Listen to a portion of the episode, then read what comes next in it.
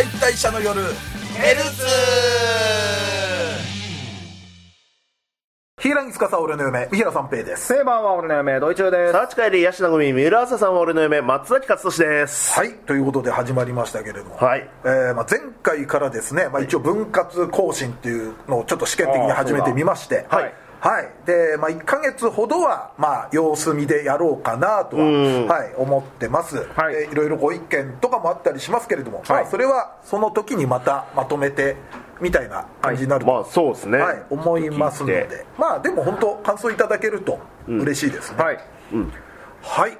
じゃあですねまずはまあ2024の冬アニメ、はい語っていきたいと思いますが、はい。はい。今回は松崎さんからおはい。願いいたします、あの僕本当にまあノーマークというか原作も知らなかったから初めて見たんですけど、佐々木とピーちゃんがめっちゃおもろいなと思って。あ最初1時間？1時間でしたね。ですよね。多分僕あの D アニメストアで見たんで、はいはい。多分なんか48分とか1話がなってたんですけど、あれなんかんなんかめちゃくちゃいろんな要素てんこ盛りで。あのなんかね最初見て、はい。あなんとなくこういううん。感じの話なのかなって思ったら途中であれ？みたいなことが ー。なんか2点3点していってだから佐々木とピーちゃん、まあ、佐々木っていうまあサラリーマン、ちょっとあの会社勤めではい。のサラリーマンがいて、があのちょっとペットに癒されたいっていうので、はい。文鳥を飼う、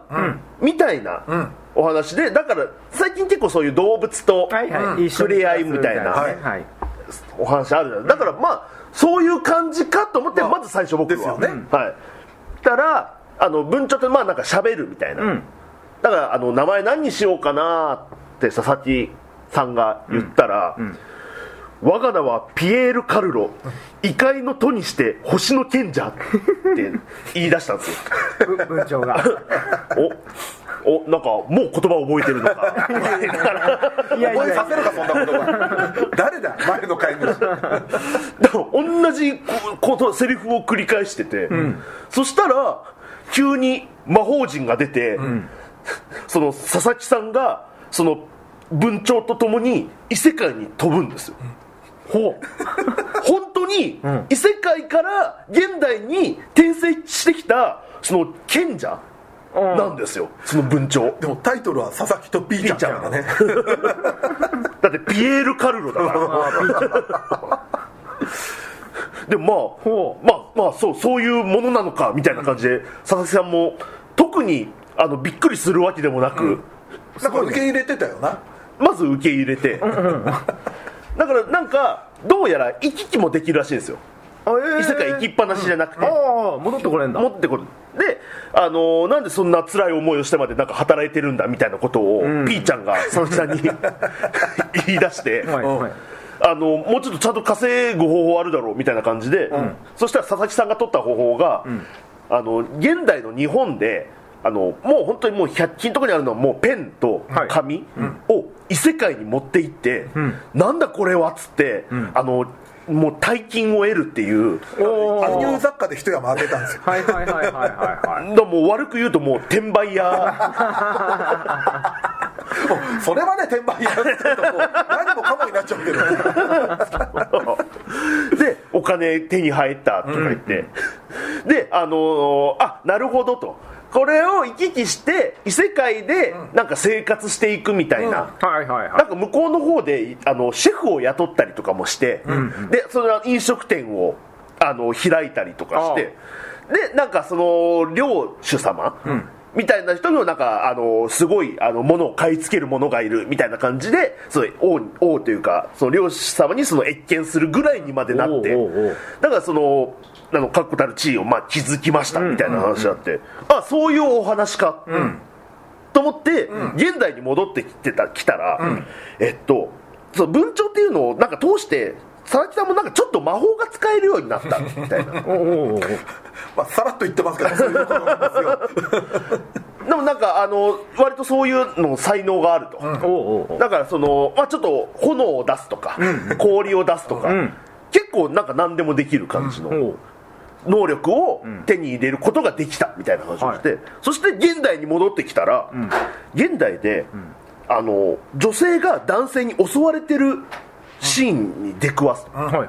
あの夜中、街角で、危ないっつってもうそしたらその暴漢みたいな男の手が、なんかもう刃物みたいになってて、ほ 手が刃物なんですよ。う現代だよね。現代です、うん。であれあれはそのもしかすると異世界にさっきまでいたからそういうのなのかみたいな、はいはい。でも助けないとあの女の人を、うんうん。でだからその佐々木さんがその氷の矢みたいなのをパッて。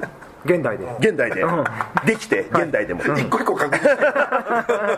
でうわーって言って、そしたらなんかどんだんだんだんその暴漢はまあうわーってなるんですけど、だん。だんだんだん氷あの体全体が凍り始めちゃって、いやこれはこれでまずいと、殺してしまう、うんそうね。だから襲われてた女の人が、ファッてやったら、あの氷がこう溶けて あのあの気持ちは分かる。あのそしたら、現代の日本には実は、その異能の力を持った人がいる、話がどう今までもいた。実は今までも言ってもう隠れて。ああなるほどなるでほど。私たちはその暴走した異能のものをあのーああれするためのはいそのところに勤めてる組織のものなんだっていう話をしてうん。うんあなたも異能のものなのねみたいな感じで。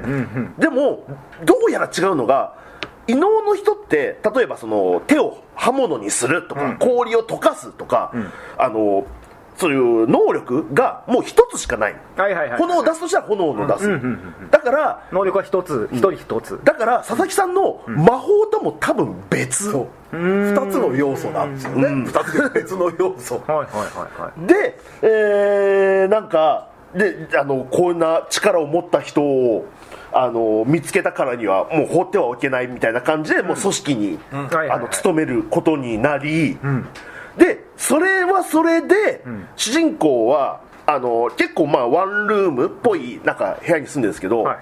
そのお隣に住んでる女の子がいるんですけど、その女の子が、佐々木佐々木さんが帰ってきてると、あの毎回もうどんな夜遅くても、ドアの前にこうちょこんって体育座りで座ってて、あのお母さんと暮らしてるのかな？があ外で。外で、だからちょっとあの家を追い出されてるような感じに見える。なんかお母さんがまた男の人と一緒にいあーはい。はいるみたいな。地元最高みたいな。そんなにきついかどうかわかんない。でそれでなんかあの主人公がなんかいろんなその検査とかを終えて、部屋に帰ってきたら、その女の子はまたその玄関の。玄関の前にこう体育座りで高校生くらいか。ぐらいですかね、お隣さんっていうキャラ。そうお隣さんが、はい。あのーあのこの間一緒に女のいた女の人誰ですか？みたいな感じで、目のハイライトが消えて、あのねなんかちょっとその女の子も、はい。その佐々木さんにまあよくしてもらってるというか、うん。だからちょっと憧れてるのかな、はいあの不正を感じてるのかな、みたいな感じで見てたんですけども、あれちょっとこれヤンデレ要素よ様子が。ヤンデレ要素入ってね みたいな。あの女の人誰ですか、みたいな感じあれちょっとこういうここういう子だったんだみたいな思って。だから今のところ、異世界と魔法と、あと異能とヤンデレがなんかごっちゃになってるんですよ。すごいね。超幕の内弁当、うん。なんかねその展開の速さとかがすげえ面白くて。下手くそなビュッフェみたいな。あれ持ってこれ持っても。う なんでカレー頼む最初からカレー行って。バカじゃないの？皿も汚れてるしみたいな。その後またチャーハン行っちゃったでもなんかあの登場人物見ると魔法少女が出てくるとか。まだ僕1話しか見てないので、まだその2話で魔法少女みたいなサブタイトルだったんで。すごいな。俺一応見てるから、は松崎がこう言ったことにこう話が、理解もできるし、あはい。合わせてこういろいろ言ってたけれども、はい。アニメ自体の全貌はちょっとまだよく分かってない。そうですね。まだね追いついてない部分もちょっとあって。これ ってるんだそろうみたいな。目的とかなんかストーなんかでもおもしなんかすっげえ面白かったんですよね。面白そう。やっぱ初回1時間ってことはやっぱり力をね入れてるような感じも描写あの絵とか作画とか。いやめちゃめちゃ良かった、えでなんかわかんないけど第1話の遊びなのかあのなんか、えー、と会社の同僚たちと居酒屋に飲みに行くんですけど、そのモブのあのキャラクターの声優さんが、みんな佐々木っていう名前の 声優さんで集められてて。まあ、声優だけじゃない。そう。だって佐々木健介もいたし。で佐々木久子って書いてて、それ誰かっつったらあの北斗晶本名でかっこ北斗晶。あのそこまでそこは芸名そこは北斗呼ばなくてもいいんじゃない？みたいなところも。でもちゃこちゃんです。でも後でよくよく聞き返したらやっぱりその居酒屋のおかみさんあ。めちゃめちゃちゃこちゃんでしたね。うんうん。えめちゃめちゃ声通るし。そうそう。あれ庭以降もあんのかな？ああいう遊び。どうなんだろうな。面白いなだから名前が佐々木っていうだけでなんなら仕事を終えた仕人たちみたいな、本当申し訳ないけどよくわかんないあの名前だけ見るとねーはいはいはい。誰だろうみたいな人も。申し訳ないけどそう存じ上げなかっこったちもデータがない、佐々木だけで揃えられてるから。あれはね。でも有名な佐々木の声優のあの佐々木希さんは出てなかったですし。あそこは出てない。な んかねすげえ面白かったんですよね。めちゃめちゃ声優豪華ですねこれ。キャラクター見るだけでも。めちゃめちゃすごい。すごいなこれ。だからそう女性も男性もすごいでしょ、だからキャストもすごいいい人を選んできて。であの主人公のその佐々木がその声優が杉田智和さんなんですけど、そのちょっと疲れたサラリーマンっぽい,、はいはいはいはい。でちょっとそういう独白シーンみたいなのがでも似合いますね、そうね。最近もうそういうね、剣あたりから、はいはいはい。剣だあーでも無職転生あたりかな。ちょっと気だるげな。うん。あなんか一人でモノローグしゃべる男といえばみたいな感じになってて、だからもう演技も絵もストーリーもすげえ面白かったあでも佐々木希さんとか今後の隠し玉としてあるかもな。ですいやなんかありそう。佐々木希さんもいるじゃん。ああいらっしゃいますそうだそうだそうだ。ちょっとね。は今後効果的に出てくるい感じもしかしたらね。佐々木希さんがなんか指からレーガンみたいなの出すからそ こまでそこまで移動移動か魔法か移動で分かんないけど。霊界か。らじゃないです正か。解かまた要素増えんじゃん霊界探偵として出てくるんですか？そういう何同じ作品でそういうあの超能力的なのを3つに分けなくていいよ。種類違うようにしなくていいよ。いやすげえ。なんかもうどこ食ってもうまい。なるほどね。弁当みたいな感じいいね。でだから何話か今後見てるとあなるほどみたいなこういう感じねみたいなのが出てくるかもしれない、方方向性というかなんだろうね、あとそうなんかいろいろ調べるとまた別の要素を僕見ちゃったりとかもしたんでなるほど。これ今後今後今後どうなるのかなみたいなちょっと楽しみにしながら。あじゃああんま調べずに見た方がいい確かに。でもそうですね。うん。そんな気がします。なはるほど。い佐々木とピーちゃんもう予想外の。展開でめちゃめちゃ今注目のアニメですね僕は。はいさあじゃあ次は俺いきますね、はい。俺もまあ転生ものなんですけれども、はい。はい。これもちょっとノーマークだったんですよ。まあ今ちょっと転生系というかやっぱ多いじゃないですか。多いからまあまあまあまあはいはい。まあなろう系というか転生系というか、でこの僕がですね今回語るのは治癒魔法の間違った使い方。はい。正直ね最初ねちょっと作業しながら流し見だったんですよ、はいはいはい。でもなんかチラチラ見たら作画とかあこれいいなと思って、ちょっとちゃんと見ようと思って見直したんですけれども、はいはいはい。まあ、ざっくり言うと,、えーとまあ、学校の中でですね、まあ、女性の生徒会長の犬上先輩というのと、副会長の、まあえー結構いい男の和樹君。美男子。はい。はいが副会長。でえー宇佐人君っていう、まあ、和樹君とは同じクラスなんだけれども一般生徒で、まあ、ちょっと、えー雨の日傘この宇佐人君はなんか誰かに、えー持ってかれた傘パクされたみたいなとこから、はい3人で一緒に帰ることになってもう置き傘っていうかあの折りたたみ傘あるからみはいはいはい。たいな感じで。で、まあ、犬上先輩と和樹先輩はなんか学校の中では付き合ってるんじゃないかとか噂されたりとかそういうような話をしながら帰ってたんですけれども、あのーなんか鐘の音が聞こえたんですよ。ゴーンゴーンって。はい。チャリンじゃないですゴーン。ゴーンです。ねしたら、まあ、その鐘の音とともに異世界にまあ召喚されたっていうのになりまして、はい。でまあ、気が付いたらえもうお城で、その王の前だったんですね。まあまあよくある感じの。でみんな目が覚めたら。でいろいろ話を聞くと魔王軍との戦いのために、えー勇者の素養のあるものとして召喚された、ん。でその勇者の素養の証っていうのが鐘の音が聞こえたかどうかなんですけれども、あれと。宇佐人君は聞こえてなかったんですよ。えその2人は聞こえてて。一緒に帰ってる時に「あれ？なんだこの鐘の声」で生徒会長もあの聞こえた、えーで副会長も聞こえた。で宇佐人君だけ「え？なんか聞こえた?」みたいな感じになってた。っていうのが飛ばされたんだ。そう。でだから巻き込まれて同じ魔法陣の中に行っちゃったか。らで普通なんかね今までの、まあ、それ系で言うと、そのいわゆる、まあ、無能力者というかそういうのが転生しちゃうと、はい結構ないがしろにされたり、うん。一緒に転生されたものからもあいつ使えねえやになったり、あと王様からも、あの追放だみたいになったりするんですけれども、うん。あのーなんかこの作品割と王様含めてみんなちょっと性格がいいというか人格者みたいなところがあって、で、まあ、王様もなんかこう3人をよんあの召喚してしまって申し訳ない。ごめんねみたいな神戸を垂れたりとかして、非常にあちゃんとしてんじゃんこの王様って、でいろいろこう、まあ、勇者じゃなくても魔法は使えるかもしれないっていうこともあって、ん。えーで能力を調べようってことになって、はいはい。でもう後の、え2人会長と副会長はもうすごい素質があると、勇者としても、はい。うん。なんか光属性みたいな。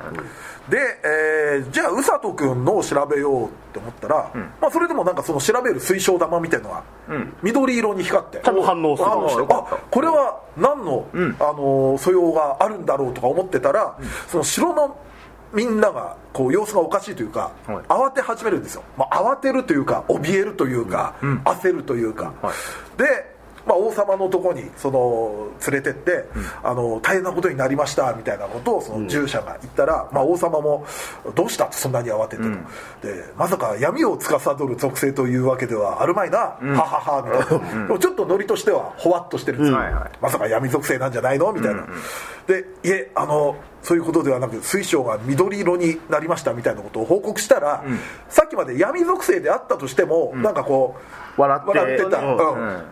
あの王様が表情が一変して、なんか宇佐と一刻も早く城から遠ざけねばみたいな、でもそれもなんか追い出すとかじゃなくて、どっちかというとこの宇佐とを守る守らないと。みたいけないみたいな感じになって、でそこにある人物が現れてみたいな、まあ、流れで、この後もそのその人物がどういう人物かみたいなのはあるんですけども、なんかね1話見てて、だからさっきも2回見たと言ったじゃないですか、はい。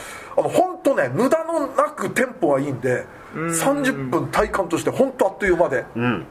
であのーさらにですね、まあ、その D アニメストアで僕も見てて、なおかつニコニコ視点で見てるんで、コメントとかも流れるじゃないですか、はいはい。で原作知ってる人が、はい。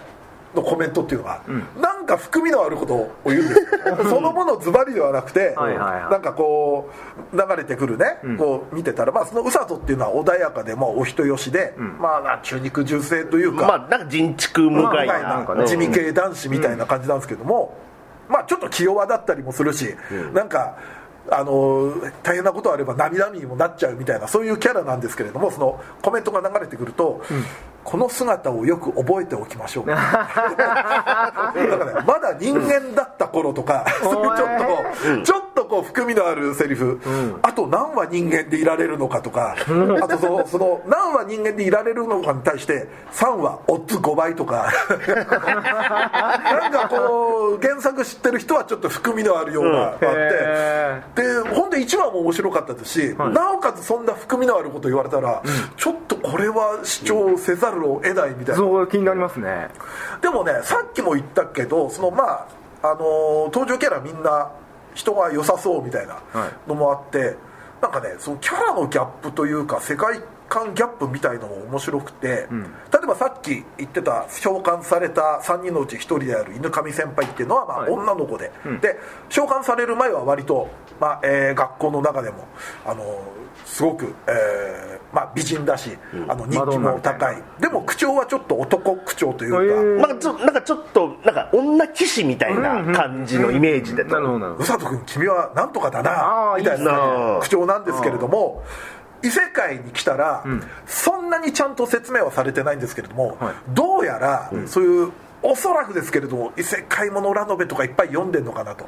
どおだから異世界に行ったことでめちゃくちゃはしゃいでるんですよ。おちょっと人間界と召喚される前だとキャラブレがあるくらい、だから宇佐人君とかはちょっと戸惑ってるんですよ、あれ？なんかじイメージしてた会長と違うみたいな、はいはいはい。この辺もねでも本当顔芸というか表情コロコロ変わるのも面白いし、なんか異世界ファンタジー系中二能みたいな感じがあって、面白いしでそのさっき言ってた王様、ロイド王も最初はもう威厳があってでなおかつ人に頭を下げられる人格者みたいな描き方なんですけれども、その水晶が緑に光ったと、はい。である人物がその登場してからがこれももうキャラ崩壊っていいくらいいい味を出してる、あの慌てる様とか、はい。なんかこう慌てすぎて声が裏返ってしまう様とか、非常にねなんかそのキャラのギャップも面白いし。であのーそういうちょっとシリアスなのかなと思わせつつの世界観でももしかしたらこのこれから始まるストーリーっていうのが意外とコメディタッチにぶっ飛んでるのかなみたいな感じでちょっとこれは本当ノーマークだったけど、うん、あの2話以降すごく気になるアニメですね。もうこれあの原作まあ知ってるので実は。あのなんかあ1話はそうか。まだこんな感じか。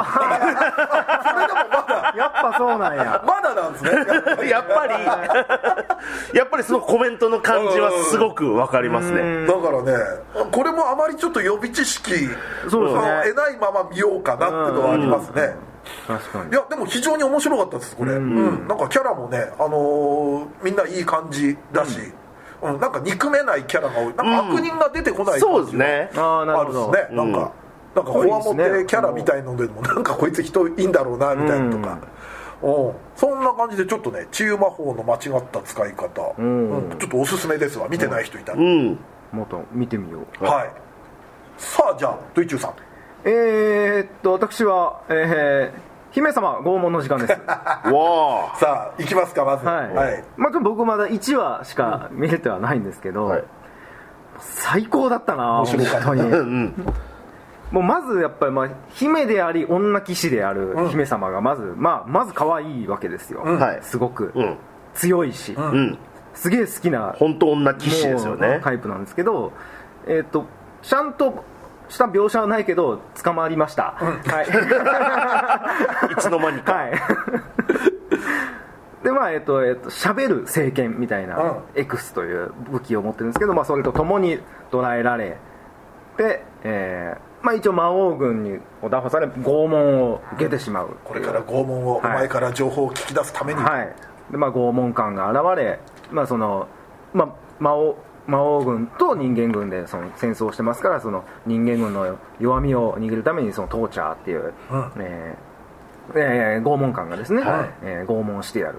そんなもんに屈する姫様ではないと、うん。なもう全然痛みも耐えれるって言ってたんですけど、あのアイアンメイデンをガチャってね開けたら。開けたらトーストが 1枚。こんがり焼けた。こんがり焼けたトーストが。でまあまあもうすごいうまそうなんですよ、ちょっと縦に裂いてみたり。は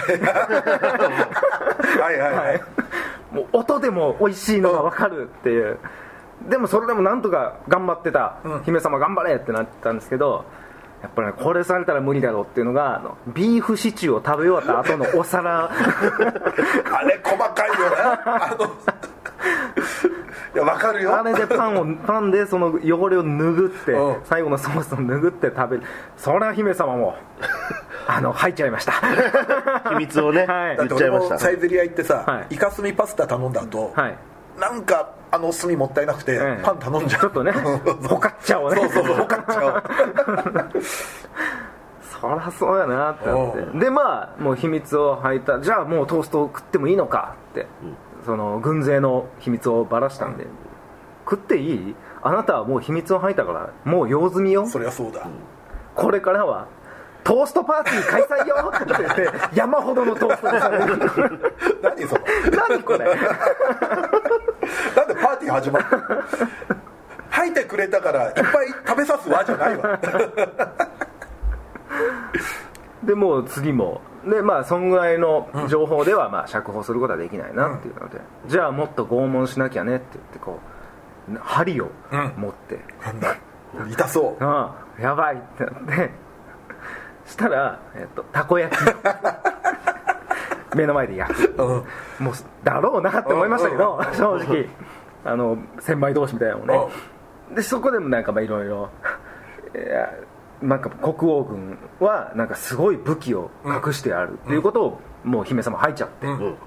それを魔王様に報告したら魔王様はそんな強力な武器怖くて使えないっていう。あ魔王軍ポンコツなんですよ だって最初の情報もはい。なんか教えていざじゃあそれでっつったら弱すぎて負けたとかいう話になってましたよね。ね。うちの軍だと、はい。なんかねいちいちポンコツなんですよね。勝つ気あんのかなって。そうか怖いんだったらしょうがないかみたいな感じで全員納得して。でその後はあのい深夜にラーメンを出すあれはだから予告でもねあのう。ん予告 PV でも見,、はい。見てた、はい。こんな深夜に。家系ラーメンのあれあれ絶対うずら入ってたから、ね。あれ絶対一角屋でしょ？でしょ？あれね、うんでプラス飯とかそうそうも出すじゃん。将来数小ライスわかるよあれ。あのスープに浸した海苔で。そうそうそう。そうそう。もう食べたすぎて殺してくれって姫様。結局まあ秘密また入っちゃったって、で、え1話の引きがもうもっと悪そうな悪の幹部みたいなのがちょっとシルエットだけで次は私たちに拷問させてくださいって。もう安心しかせえへん誰が額面通り受け取るか何の心配もせえへんなっていう終わり方やったんですけど。いやもうずっとニヤニヤしてましたね、もでもなんかさただその食い物出す、ん。美味しそうな食い物出すわけじゃなくてその、例えばじゃあたこ焼きの時なんかは、あのそんな庶民の食べ物で、ん。なんか姫様があのそんなうん。口を割るわけないみたいなこと言ったら、うん。ちゃんとなんか理由付けというか、ん。あのあの姫だからこそ、その庶民のお祭りに行けなくて、んうんうん。ちょっとあのあの食べ物なんだろうってずっと思ってた食べ物が目の前に出されたみたいなさ、ちょっとこう小技を聞かせてるというか。あとツッコミ役が剣ってどういうことですか？だからまあ捕まってるところに誰が突っ込み入れるかって考えたら、確かに人は入れないのかそうそうそう。部下じゃないのか。そうなんですねだから剣が意志を持ってて姫うちの姫様はそんなことに屈する、人ではないみたいな感じの振りを全部剣が担ってるっていう、食い物を食べるわけじゃないからねケンはそうそう。だから割とそこは冷静めにああなるあそういう意味もあるのかな。ちょっと考えられてるかもしれないですよね。やっぱ人間とか生き物だったら、そっちに対してねそうねうん確かにのがあるから、はいはい。でももう少し剣の言うこと誰かしら聞いてあげろよって思います 俺ちょっと好きだった描写が、はい。あの毎回さその拷問やるのに、調べたらダターマって名前なんだけどその、はい。なんかあ魔物みたいののが出てくるじゃない,、はいはいその大きいトロールみたいな。トロールみたいな、うん。たこ焼きの時姫とハイタッチ決めてた。ああはいはい、あそことか 特にダターマにセリフがあるわけじゃないんだけど、はいはいなんかあそことかもほんわかしてていいわと思ったし、いやもうずっとみんな可愛いっすね。あと C パートあるじゃない。あの、はいはいはいはい。本編終わった後に、まあ、捕まる前の、ん。なんかやり取りはいはいはい。俺あそこで姫が、ん。ゆくゆくは捕まったっていう描写もやんのかなと思って、ただあそこもその今ちょっと魔王軍のポンコツ感を出てるじゃない、でも姫が捕まった理由っていうのもなんか双方ポンコツのはいはい。がありそうだよね、だってあれもその最初の戦闘シーンすごいかっこよかったじゃないですか、あのならば私がもうこう早くなんか終わらせる。そうそう好都合だみたいな、敵の軍勢が攻めても好都合だ、すもう早く終わらせるぞみたいな、が実は C パートでは、あのゲームしたいから 早く終わらせるなってでなんかなんかお腹が痛くなっちゃったから、手上げたら治るかなっつって手上げたらその勝ち時上げてるみたいになってたっていう、うわーってなんかなって。あやっぱダメだみたいな。やっぱ痛いわみた痛いわみたいな。C パートもちょっと気抜けててね。ねえなんか本当うん、あれはちょっとでも意外と描写考えられてる感じもありますけどね。そうですね、ちょっともう楽しみですね。まあみんな大好きなね感じですよね多分ね。姫様の食べっぷりもいいけど俺トーチャーの食べっぷりもちょっといいうんうまそうでエロいし。エロいエロい感じもあるし。いやーだから2話以降まだ、ねはい。まだ1話しか多分3人とも収録段階では見てないからあれですけど、ちょっと2話以降見たいですね。ね。どんな拷問が出てくるのか、はいはい、はい。ということでですね、えー、とこんな感じで A パート終わりましたけれども、はい。えーまた B パートはですねちょっとまた、えー今回は、まあ、最近ちょっとエルフキャラがいろいろここ近年多いということで、えー好きなエルフキャラを語ろうというのをちょっとやってみたいと思いますんで引き続き、えーまあ水曜パートの方もよろしくお願いいたします